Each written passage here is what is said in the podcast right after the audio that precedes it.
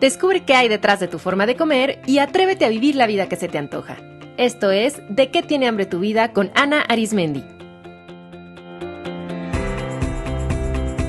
Este es el episodio número 4. ¿Tienes una relación disfuncional con la comida? Hola, ¿cómo están? Yo encantada de estar con ustedes en este nuevo episodio del podcast. Soy Ana Arismendi, especialista en psicología de la alimentación, una disciplina que se enfoca en explorar cómo nuestros pensamientos y emociones impactan en nuestra forma de comer y también cómo los alimentos impactan en nuestro estado emocional. Desde que empezó el podcast he recibido muy buenas preguntas de ustedes, lo cual agradezco y me encanta. Y estoy segura que muchas otras personas comparten algunas de sus preguntas o se beneficiarían de escucharlas. Así que he decidido abrir una sección en el podcast para preguntas y respuestas. Yo creo que más o menos cada cinco o seis episodios le dedicaré uno a responder algunas de sus preguntas para que otras personas puedan escucharlas y se beneficien de ello. Si tienen alguna pregunta para mí, pueden hacérmela llegar entrando a de tiene hambre tu y en la sección podcast podrán encontrar el formulario para enviar su pregunta o también pueden enviarla directamente vía correo electrónico a info arroba de qué tiene hambre tu vida.com.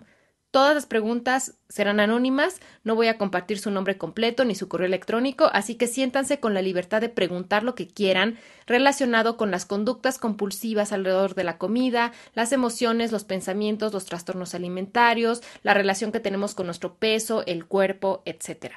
También les recuerdo que si tienen algún tema que les gustaría que abordara o recomendación de invitados, no duden en hacérmelo saber también vía correo electrónico. Les adelanto que ya estoy trabajando en el primer episodio de preguntas y respuestas, eh, inspirada en un correo electrónico que me escribió un hombre que de hecho al leerlo se me ocurrió la idea de abrir esta sección de preguntas y respuestas porque esta persona dice que sabe que su esposa tiene una relación dolorosa con su peso y que él quisiera saber cómo apoyarla cuando inicia una dieta y cómo no lastimarla con sus comentarios. Dice que no sabe cómo contestar a las preguntas ¿Cómo me veo? ¿Me veo gorda? ¿crees que debería hacer una dieta? Y me encantó su pregunta y me imaginé que muchos hombres se encuentran en esta misma situación, no sabiendo qué hacer ante la relación disfuncional que tienen sus parejas con la comida y con su peso. Y yo creo que no hay ningún hombre que sepa cómo responder al me veo gorda, ¿crees que debería hacer una dieta? para quedar bien y para realmente ayudar y no lastimar a su pareja. Así que por ello voy a responderle a este amoroso esposo vía un podcast que ya podrán escuchar pronto. Y si ustedes tienen alguna pregunta, envíenmela. Y si considero que es una duda que vale la pena ser respondida en un podcast porque podría beneficiar a otras personas, ya la escucharán por aquí. Ok, ahora sí, empecemos con el tema de este episodio. Hace poco, en mi página de Facebook, donde por cierto me pueden encontrar como Ana Arismendi, les pedí que completaran con una palabra la frase La comida es para mí y me pareció muy interesante cómo con una sola palabra pudieron describir la relación que tienen con la comida. Algunas personas dijeron, la comida es para mí un placer, energía, combustible, nutrición, alimento, mientras que otras dijeron, la comida es para mí sufrimiento, adicción, una tentación, mi placer culpable. Esta frase se puede completar de muy diferentes formas porque todos tenemos una relación diferente con la comida. Ligamos a la comida con ciertos significados y existe un vínculo emocional con los alimentos, los cuales se han ido formando a raíz de nuestra educación, de nuestras experiencias, de nuestro contexto social y cultural. Como ya vimos en esta frase, la comida es para mí, mientras que para algunas personas la comida representa un placer o significa una fuente de energía, para otras es sufrimiento o culpa. ¿Cómo completarías tú esta frase? ¿Cuál es la primera palabra que viene a tu mente? ¿Qué es la comida para ti? Este simple ejercicio de completar un enunciado devela si tu relación con la comida es funcional o no. Y ese es el tema del que voy a hablar hoy. Una relación funcional con la comida es aquella en la que el acto de comer se vive como un proceso natural que proporciona bienestar físico, mental y emocional. Una relación sana con la comida es aquella en la que se eligen alimentos sanos y placenteros para el cuerpo, pero siempre con la flexibilidad de poder incluir algún alimento no tan sano sin sentir culpa ni remordimiento. En este caso, las personas comen con el objetivo de nutrirse, comen con el objetivo de sentirse bien y saben detectar cuando tienen hambre, cuando necesitan energía y entonces comen y pueden parar de comer al sentir saciedad. Sin embargo, hoy en día para muchas personas la relación con la comida ya no es algo natural, ni sencillo, ni placentero, sino se ha vuelto complicado y doloroso. En vez de que el acto de comer les proporcione salud y que el objetivo de comer sea sentirse bien, para muchas personas el acto de comer les genera enfermedad, molestia, angustia, miedo, culpa y hasta vergüenza. En este episodio les voy a compartir cómo saber si tienen una relación disfuncional con la comida y qué hacer al respecto. Algo importante que quiero aclarar es que la calidad de la relación con la comida, o sea, si tenemos una relación funcional o disfuncional, no está determinado por tu peso o por tu estilo alimenticio. O sea, no por ser delgado quiere decir que tengas una relación funcional con la comida o que por el contrario, por tener sobrepeso, tengas una relación disfuncional. Hay muchas personas delgadas que están peleadas con su peso, que no aceptan su apariencia física y para las que la comida es un verdadero martirio. Tampoco tiene que ver con qué tanto ejercicio haces, ni con si eres vegano, vegetariano, omnívoro o paleo.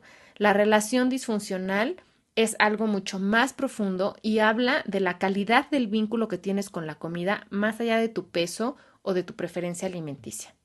Te voy a compartir 10 principales indicadores de una relación disfuncional con la comida. Son 10 preguntas que te invito a responder sin juzgarte, simplemente con la curiosidad de saber si es que tienes una relación no sana o disfuncional con la comida. Número 1. Primera pregunta. ¿Inviertes demasiado tiempo de tu día pensando en comida? Si pudieras pensar en porcentajes, ¿qué, ¿qué tanto de tu día, qué porcentaje de tu día lo inviertes en pensar en comida? Me refiero a que estés pensando en antojos, en qué vas a comer, eh, que estés soñando con golosinas o que inviertas buena parte de tu tiempo en planear qué comer, cuánto, dónde, con quién, cómo, haciendo cuentas, repartiendo porcentajes, haciendo cálculos, eh, yendo a comprar comida, preparando comida. Número dos, ¿los alimentos y tu forma de comer te generan emociones desagradables? Por ejemplo, comer o algún alimento te genera emociones como preocupación, angustia, ansiedad, culpa, enojo, vergüenza?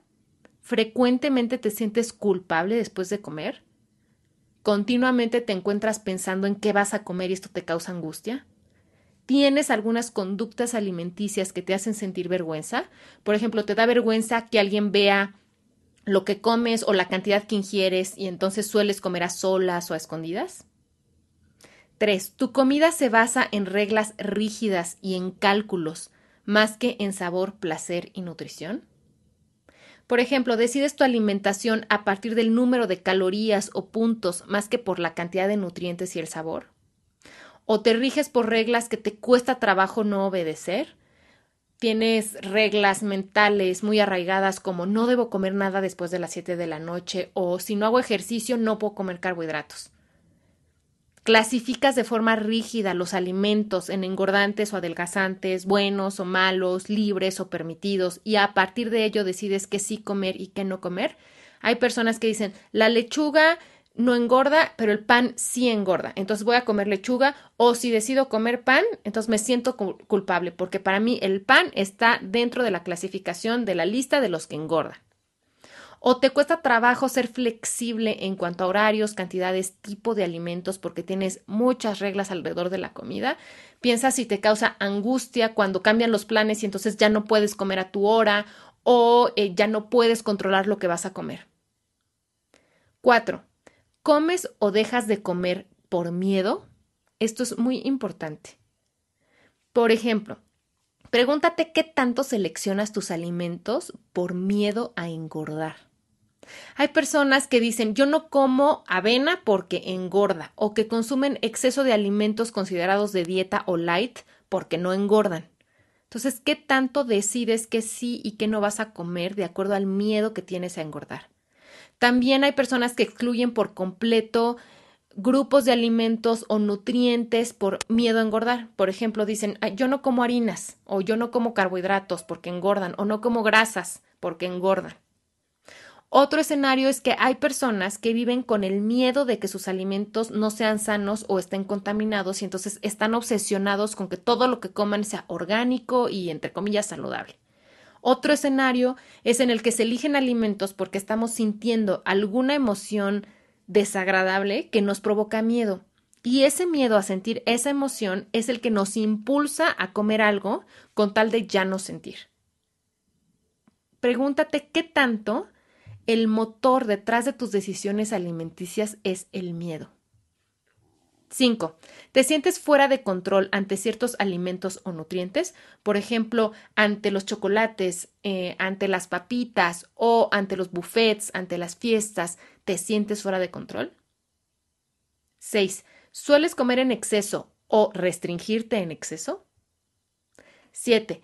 ¿Llevas a dieta muchos años? O sea, eres de esas mujeres que dicen siempre estoy a dieta o toda mi vida estoy a dieta o ya ni siquiera te acuerdas qué es comer sin seguir un programa alimenticio y sin estar a dieta. 8. ¿Tu alimentación es muy monótona y acotada? Es decir, no hay mucha variedad y sueles siempre comer lo mismo. 9. ¿La comida ha dejado de ser un acto placentero para ti? Para muchas personas, los alimentos que comen realmente no los disfrutan, ya sea porque no se dan el tiempo de disfrutarlos o porque realmente comen cosas que no les encantan. O tienes tanta preocupación o angustia o culpa alrededor del acto de comer que este se ha vuelto un martirio. 10. ¿Tu forma de comer ha afectado otras áreas de tu vida? ¿Has evitado acudir a reuniones sociales por miedo a la comida que servirán? O has evitado acudir a eventos porque no te sientes cómoda con tu peso o apariencia? ¿Has tenido discusiones con seres queridos sobre tu forma de comer? ¿Tu peso determina tu estado de ánimo? ¿Eres de esas personas que al despertar se suben a la báscula y dependiendo del número va a ser cómo se sientan en ese día? ¿Decides a dónde vas? ¿Qué haces en torno a tus rituales alimenticios? Si identificaste dos o más de estos indicadores en ti, es muy probable que tu relación con la comida no sea funcional y que te esté causando problemas a nivel físico, pero también a nivel mental, emocional y social. Si descubriste que tienes una relación disfuncional con la comida, bravo, porque ese es el primer paso para resolverla, perdón, aceptar que algo no anda bien. El segundo paso es reconocer que tu relación con la comida tiene más que ver con tus pensamientos y emociones que con los alimentos en sí. Y por lo tanto, si deseas mejorar esa relación, tendrás que trabajar en tus pensamientos, tus emociones, en tu ser, en tu interior. Solo cambiar de dieta o de estilo alimenticio no es la solución. Así que en vez de buscar por enésima vez una nueva dieta o ir al nuevo programa de 10 días que está de moda o ir con el nutriólogo, te invito a tomar la decisión de no hacer más dietas y mejor empezar a trabajar en tu interior.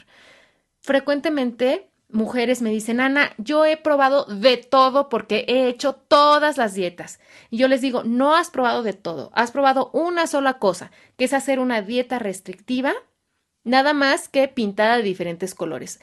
Lo que yo te propongo y a lo que yo te invito es que realmente pruebes algo diferente, que es dejar de hacer dietas y trabajar contigo misma, con tus creencias, tus pensamientos, tu autoconcepto, tu autoimagen corporal.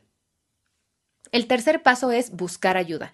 Yo creo firmemente que en un inicio es muy valioso contar con la ayuda tanto de un profesional experto en psicología de la alimentación como de un grupo de apoyo. Te recomiendo buscar un psicoterapeuta experto en alimentación y ojo, no todos los psicólogos ni terapeutas se especializan ni entienden la relación que tenemos con la comida. Así es que busca a alguien que sí esté especializado en este tema. Y porque además recomiendo un grupo de apoyo, porque se han hecho muchos estudios en los que se ha comprobado que trabajar en conjunto con otras personas que comparten los mismos retos no solo acelera el proceso de cambio, sino que lo hace mucho más enriquecedor y duradero. Por eso yo siempre recomiendo a las personas que me piden ayuda que primero tomen mi taller de qué tiene hambre tu vida, porque no nada más recibirán la información y harán el trabajo interior, sino que van a formar parte de un grupo con el cual van a compartir, van a trabajar, van a aprender, van a apoyarse, van a escucharse, van a reflejarse el uno en el otro. Y eso es muy enriquecedor. Así es que si quieres información sobre mi taller, visita de que tiene hambre tu vida.com o busca cualquier otro grupo de apoyo, pero te lo recomiendo muchísimo. No estás sola en este camino. Y el cuarto paso es, recuerda que siempre se puede cambiar. Sean los kilos que sean, tengas la edad que tengas, lleves el tiempo que lleves con ciertas conductas, si tú realmente lo deseas y te pones a trabajar, tener una relación sana, sin preocupaciones, libre alrededor de la comida y de tu peso, es totalmente posible. Yo he trabajado con mujeres desde adolescentes hasta mujeres de casi 70 años y siempre que ha habido convicción y trabajo, entrega al trabajo, compromiso, el cambio es posible. Comer debería ser un proceso natural, placentero y elegir alimentos algo sencillo e intuitivo. Y de hecho, tú sabes perfectamente cómo elegir alimentos de forma intuitiva porque tienes la sabiduría interior para comer lo que te hace bien y lo que te gusta y para dejar de comer cuando has comido suficiente. Así nacimos. Los bebés saben a qué hora comer y cuánto, y los niños pequeños igual. Lo que pasa es que como parte de la vida, al adquirir ciertas creencias y pasar por ciertas experiencias, pues nuestra relación con la comida se modifica y dejamos de comer de acuerdo a nuestras señales internas y a hacerle caso al exterior más que a nuestro interior. Y también empezamos a utilizar la comida para tratar de suplir ciertas carencias. Pero aún así, Tú tienes la sabiduría interior para saber qué, cómo y cuánto comer para nutrirte y disfrutar ese proceso. Solo hace falta reconectar contigo, reconectar y despertar esta sabiduría. Tu cuerpo también tiene la sabiduría para adoptar el peso y la forma perfectas para tu momento de vida. Así que un paso crucial para resolver tu relación disfuncional con la comida es confiar en ti. Confiar en que tú tienes la capacidad para cuidar de ti, para darte lo que necesitas, para saber cómo alimentarte, que tú puedes aprender otra forma de comer, otra forma de pensar y otra forma de sentir. Cuando confíes más en ti que en la comida, podrás ser libre. Cuando confíes más en ti que en el número de calorías, podrás estar en paz.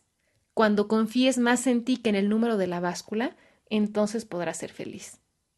Así que en resumen, si descubriste que tienes una relación disfuncional con la comida, los cuatro pasos para empezar a resolverla son, número uno, acepta que tienes una relación disfuncional con la comida. Número dos, reconoce que esta relación tiene más que ver con tus pensamientos y emociones que con los alimentos y decide probar, dejar de hacer dietas y mejor trabajar en tu interior. Tres, busca ayuda profesional y un grupo de apoyo. Y cuatro, date un voto de confianza. Atrévete a hacer algo diferente. Tú puedes construir otra relación con la comida si así te lo permites. Recuerda que tener una relación disfuncional con la comida no es el problema, es una invitación para conocerte mejor.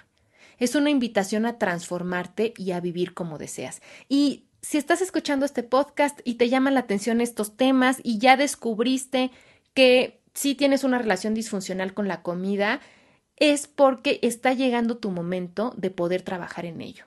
Si puedes verlo, si puedes aceptarlo, puedes resolverlo.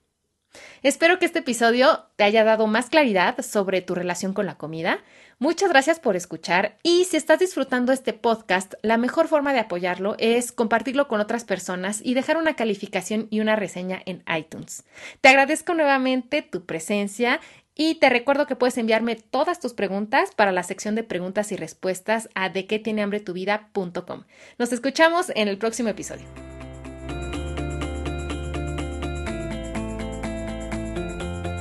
Esto fue De qué tiene hambre tu vida con Ana Arismendi.